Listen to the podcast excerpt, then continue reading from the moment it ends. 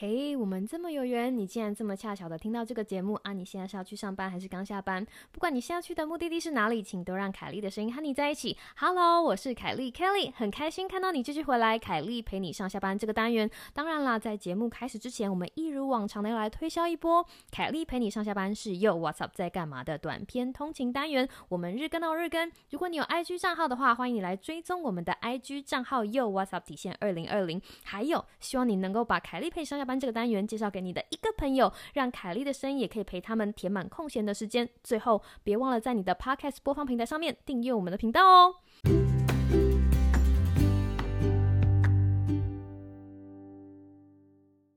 Hello，各位听众朋友，大家好哇！非常开心看到你继续回来。那么今天呢是这个礼拜的第二天，我想要跟大家聊的事情是，大人也适合能够获得勇气的绘本故事，就让我们开始吧。嗯，有的时候我会自己去听凯莉陪你上下班，就是以前的集数。哦，对了，因为我们。凯莉陪你上下班的集数的内容 其实含瓜的，呃，还算多元，而且不一定会过期。所以如果你是新听众的话，很建议你去听我们以前的，就是凯莉陪你上下班。其实有的有的时候重听都还会有学到不同的东西。那里面呢有一个系列，就是我自己很喜欢的，是分享我很喜欢的绘本故事。那有一些绘本故事。是给小孩看的，就是它有一些教育的意义。可是我一直觉得有一些绘本故事好到让我长大之后都可以记得那里面故事想要告诉我们的事情，然后运用到我长大之后的很多场景。好比说在呃第二季第三十六集讲到的刺猬爱情故事，我觉得大家可以回去看。但是我觉得就是记得那个故事让我嗯对爱这件事情有很不同的体验，就是。我是一只刺猬，然后你也是。不管我这只刺猬对面的东西，对面的刺猬是什么，只要他愿意，就是你知道奔向我，我就不怕，就是被刺伤啊。不一定是爱人，也可能是我喜欢的事情，或者是我想要追求的东西。对，就是这个故事让我对爱产生了很多勇气。然后还有像第啊第二季第三十八集的蓝色洋装。这个也是我从小到大非常喜欢的故事，它让我每一次觉得啊，我真的不知道该怎么办的时候，都去洗一把脸，然后相信很多事情就像滚雪球一样，就是好的东西会有之后的好的连锁效应而来。那今天呢，要跟大家分享的这个故事呢，也是我从小到大非常喜欢的一个绘本故事，我觉得大人也非常适合。那这个故事的名字呢，叫做《傻鹅皮杜尼》。道大家有没有听过这个故事？如果没有的话，我在这里大致上就是跟大家简介一下。有一天有一只鹅，它叫做皮杜尼，然后它有点傻里傻气的，它也知道人家说它傻，OK。所以它有一天它在河边就是捡到一个，它一刚开始其实不知道它是一本书，它就捡到一个东西，然后端详端详之后发现，诶。它是一本书，他就想过说，哎，我好像听过关于这个书的传闻，然后他想，就是农场的主人曾经告诉他的儿子讲说，有书又爱书的人就有智慧，然后就说，对，有书又爱书的人就有智慧。傻儿皮杜尼就想说，那如果。我拥有这本书，就是我把这本书带着，然后爱这本书，我是不是就会也有智慧了呢？那如果我有智慧了，是不是别人就不会再叫我傻鹅皮杜尼了呢？所以他就觉得说，好，那我要先拥有这本书，所以他就把这本捡到的书像宝一样，到哪里都把它夹在他的就是腋下，不是腋下了，翅膀下，就把它夹着哈。然后他就觉得啊，好棒哦，因为我有书又爱书，对我就有智慧，所以他的脖子就越伸越长，越伸越长，然后。也相对的有自信了，但其他的动物们哈，那些会觉得说啊，它好笨哦，或者是傻，觉得它很傻气的动物们就觉得说，诶，这个皮杜尼可能就是你知道。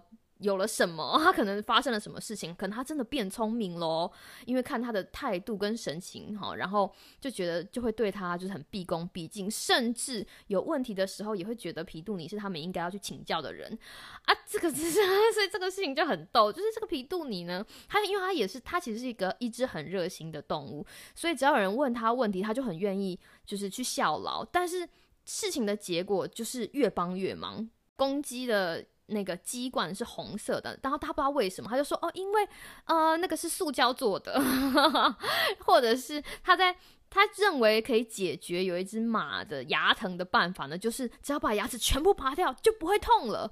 然后最糟最糟的是，最后他在就是一堆动物围着一个就是不明的盒子的时候，他说：“嗯。”但因为它其实不是字，那上面那个盒子其实写着“鞭炮危险”。他说啊，这个是糖果，所以大家就冲向那个盒子的时候，大家都受伤挂彩。然后同时这本书呢，也就是因此就是嘣被炸爆开来。然后皮杜尼就在这样子的过程里面学到教训，他终于知道哈，就是只有拥有书又爱书，其实真的是不够的，必须要把书里面的知识装进脑子里面才行。这个就是傻儿皮杜尼的嗯大纲，当然啦，我这个只是告诉大家大纲。这本书其实现在还买得到，虽然它就是出版的时间已经有点久远了，但是如果大家喜欢这本书的话，哈，它的名字就叫做傻儿皮杜尼，大家可以去看。你在书里面还会看到一些就是他自作聪明做的疯狂事情 哈，你会真的，你有的时候你看的时候真的觉得又好气又好笑。但是为什么我非常喜欢这本书的原因，其实是一我也很喜欢书。我有书又爱书，但是这并并不代表我就有智慧，因为我并不是所有的书都有有好好的去阅读它。有的时候读了，但是这个东西没有进脑袋，就是你看完了之后，它就呼就过去了；或者是你读完这个书，这个东西没有在脑袋里面转个两三圈，或者甚至没有把它化成行动，在生活当中就是执行。大家知道我就是一个。So called 的行为学家，就是到最后如果没有付诸行动的东西，其实对我们来说就就不是一个好的行为。嗯，所以读书也是这个样子。嗯，所以为什么这本书对我来说这么重要？是因为不管在职涯的发展上面，或者在个人成长，拥有书，拥有知识。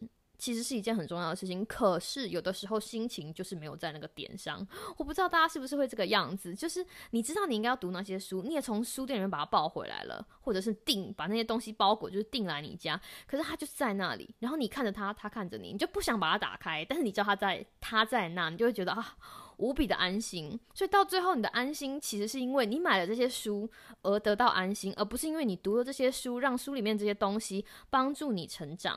而得到智慧，然后因着这个智慧让你感到安心。我我自己就是有的时候就是这个样子的人，所以当我发现我跟房间里面的某堆书就是 两两相望好一阵子的时候，我就会用傻儿皮杜尼这个故事，就是提醒自己不要落入那个圈套，不要落入觉得说我拥有的书就是拥有智慧，我必须要打开它，消化它。